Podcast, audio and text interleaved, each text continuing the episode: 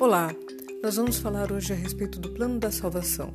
O plano da salvação foi traçado a partir do momento em que houve a queda da humanidade pela escolha errada de Adão e Eva ao escolherem atender à voz de uma serpente, que era um anjo do mal transmutado, transformado, e entre a opção de obedecer a Deus e atender aquilo que ele já havia proposto.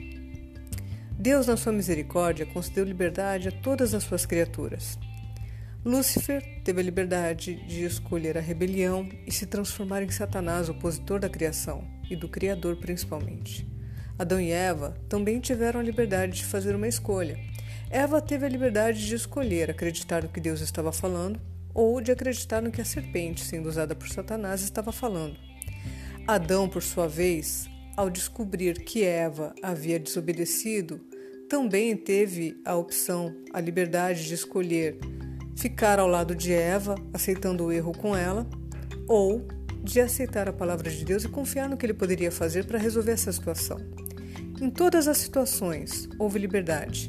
Deus concede um dom supremo muito maravilhoso, que é a liberdade a todos nós. Por causa da liberdade, as pessoas podem escolher ir e vir, as pessoas podem escolher as suas decisões, de que forma vão agir, elas podem fazer escolhas boas ou ruins. Desde o princípio é assim, por causa da liberdade. A liberdade não é algo ruim, pelo contrário, é maravilhoso. Mas se ela for mal usada, ela tem consequências desastrosas. Isso começou no céu, se estendeu para a terra e tem permanecido até hoje. Ciente disso, o Pai, o Filho e o Espírito Santo de Deus tinham um plano. Esse plano era para a salvação de toda a humanidade. Quando Adão e Eva pecaram, eles foram informados de que um Messias viria em forma de humano. Deus sairia da sua condição magnífica e divina para se transformar num homem. Ele nasceria a partir de uma mulher e seria o redentor de toda a humanidade, de toda a criação, com o seu sacrifício. Esse assunto gerou muita expectativa e muito, muita curiosidade. Por causa desse grande conflito, Adão passou aos seus filhos essa tradição, explicando para eles, através das constelações e estrelas, toda a luta travada entre o dragão e o grande Órion, aquele que também é conhecido como Miguel, e para nós tem o nome de Jesus. As estrelas nos céus, contam essas histórias. Não é à toa que nós temos as constelações e vale muito a pena estudar elas. É, mas por conta desse plano da salvação, havia essa proposta: um Messias viria. E geração após geração, desde Adão e Eva até a sua posteridade, muitos esperaram e aguardaram na esperança de que Messias pudesse vir a qualquer momento. E isso foi do período pós-criação, queda do homem, até que se confirmou com a vinda de Jesus, seu ministério, morte e ressurreição, assumindo então o ministério celestial, onde ficou determinada a sua volta. Também ficou determinado o castigo de Satanás de mil anos, onde todos aqueles que creem na palavra do Senhor, onde todos aqueles que creem no amor, na verdade e na justiça terão direito às mansões celestiais. Nesses mil anos, Satanás estará em castigo, e isso a gente vai estudar mais tarde teremos também a restauração da terra e a vida eterna. Isso é o que está previsto de acordo com a Bíblia, para aqueles que creem nela. E para você entender melhor, isso é importante estudar. A Bíblia tem muita informação que vale a pena ser comparada com os nossos fatos na história e ser confiada, acreditada por conta da sua veracidade. O plano da salvação, ele foi proposto por aqueles que acreditavam e continuam acreditando na humanidade.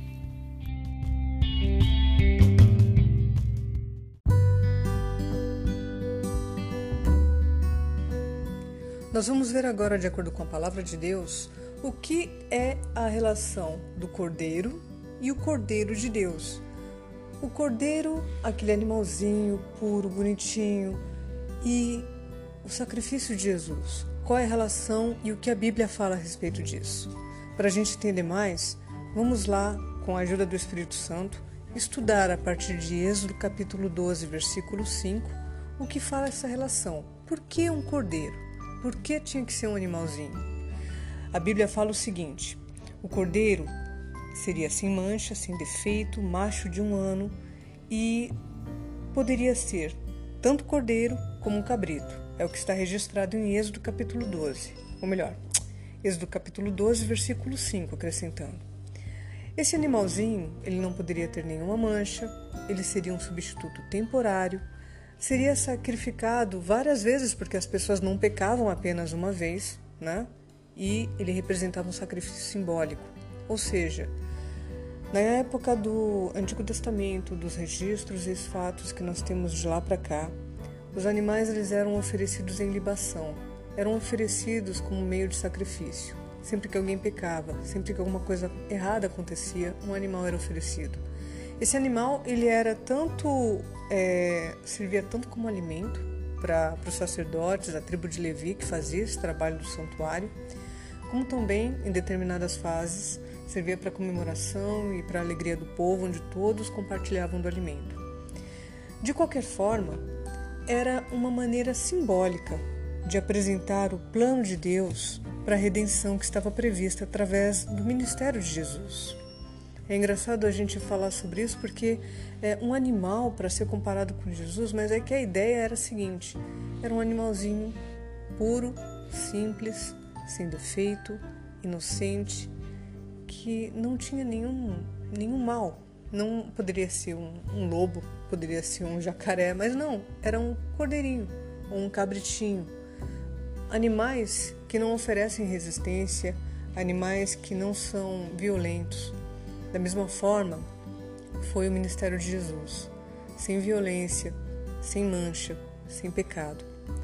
Como substituto temporário, é, Hebreus capítulo 10, versículos 9 e 10 fala o seguinte: é, Eis que estou aqui para fazer, a Deus, a tua vontade. Remove o primeiro para estabelecer o segundo. E isso fala em relação aos sacrifícios. O primeiro plano em relação ao segundo, que era o efetivo. Versículo 10. Nessa vontade é que temos sido santificados mediante a oferta do corpo de Jesus Cristo, uma vez por todas. Em comparação ao Cordeiro, o corpo de Cristo, como único sacrifício, foi entregue uma única vez, de uma vez por todas. Sacrificado várias vezes era o cordeiro, o animalzinho, mas Jesus, lá em Hebreus 10, 11, é falado que o sacerdote, ele apresentava dia após dia e exercia o, o serviço sagrado e oferecia muitas vezes os mesmos sacrifícios, mas eram sacrifícios que nunca jamais poderiam remover pecados. Eles faziam esse trabalho constantemente, mas em relação ao trabalho de Jesus por nós e o seu sacrifício por nós, é, não tinha comparação. Uma vez que Jesus se entregou como sacrifício, não seria mais necessária o derramamento de sangue. Não seria mais necessário sacrifícios e ofertas envolvendo animais e, em alguns casos, até mesmo pessoas. Jesus foi o único que fez isso e ele é o único que merece a nossa adoração. Hoje a gente ainda escuta essas histórias, pessoas oferecendo sangue de animais e escuta até histórias mais terríveis que têm a ver com sacrifício de pessoas.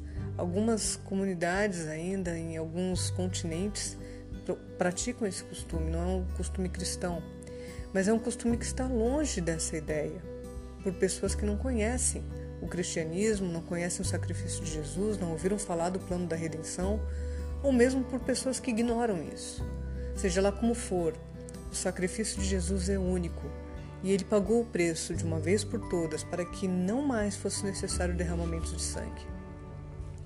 E terminando aqui essa parte, como sacrifício simbólico, lá em Hebreus 10, versículo 1, nós temos a seguinte citação: Ora, visto que a lei tem sombra dos bens vindouros, não a imagem real das coisas, nunca jamais pode tornar perfeito os ofertantes com os mesmos sacrifícios que ano após ano perpetuamente eles oferecem. Ou seja, é, falando a respeito desses sacrifícios que envolvem animais, que envolvem derramamento de sangue, são sacrifícios que não tornam o ofertante, a pessoa que está fazendo essa libação, perfeita, porque ela continua falha. ao contrário do sacrifício de Jesus, que foi um sacrifício único, um sacrifício real. E é o que nós vamos conferir agora em Hebreus capítulo 4, versículo 15. Hebreus capítulo 4, versículo 15 fala o seguinte: Porque não temos sumo sacerdote que não possa compadecer-se das nossas fraquezas, antes ele foi tentado em todas as coisas, a nossa semelhança, mas sem pecado. Sendo Jesus o nosso substituto eterno, Hebreus capítulo 9, versículo 12 também fala: não por meio de sangue de bodes e de bezerros, mas pelo seu próprio sacrifício, pelo seu próprio sangue. Entrou no Santo dos Santos, uma vez por todas, tendo obtida eterna salvação, eterna redenção.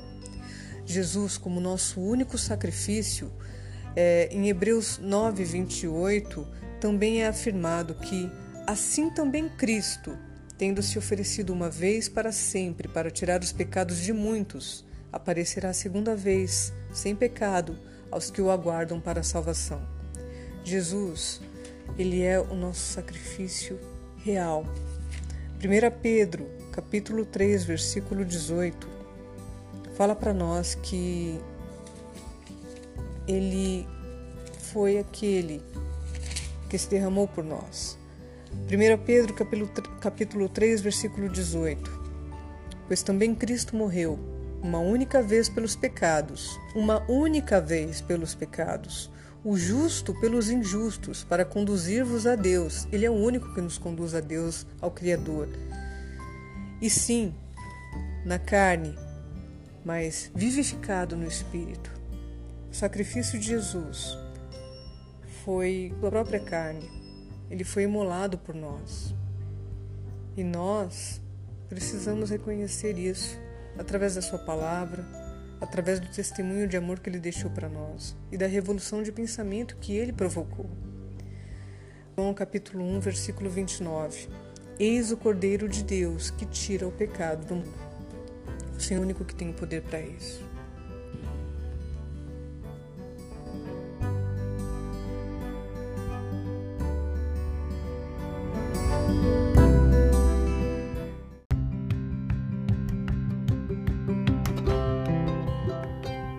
Finalizando então essa questão do plano da salvação, né, este capítulo aqui, lógico que o assunto é muito mais vasto e tem muito mais detalhe, mas o resumo que fica para nós é o seguinte: tendo conhecimento do plano da salvação, da entrega de Jesus, do sacrifício dele por nós, nós temos dois caminhos.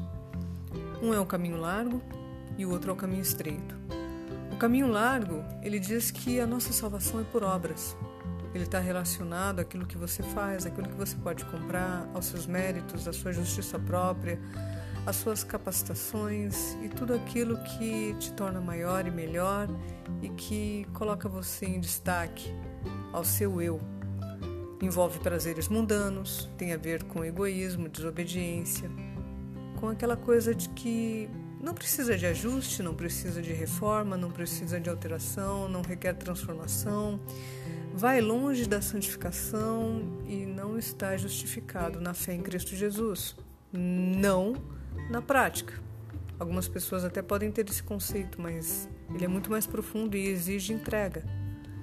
De qualquer forma, conduz à morte eterna. O caminho largo é sinônimo de morte eterna. Já o caminho estreito, ele requer de nós a consciência de que a salvação é pela graça de Deus. E a graça não foi de graça para Deus, custou o sangue de Jesus. É dada para nós pela graça de Deus. Graciosamente, o Senhor nos concede oportunidade atrás de oportunidade diariamente, e o seu Santo Espírito insta com cada um de nós.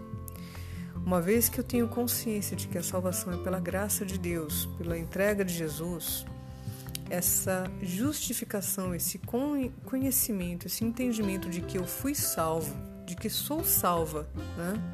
por confiar e entender que Deus entregou seu filho por mim, eu entro então no processo de santificação, onde eu estou sendo salva, onde a minha caminhada deve refletir o caráter de Cristo, modificação e transformação dia após dia, um processo contínuo que pode levar uma vida inteira, para que então eu tenha acesso à glorificação, à confirmação de que serei salvo pela graça de Deus e a vida eterna, a coroa da vida, me será dada.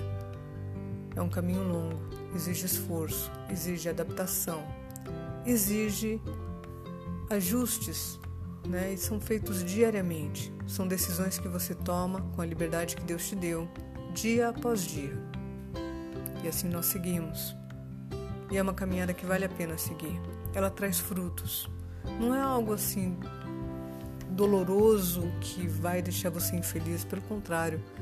A vida com Cristo é uma vida que traz alegria, mas é uma vida de consciência também. E isso requer conhecimento. Vale a pena aceitar esse convite da salvação.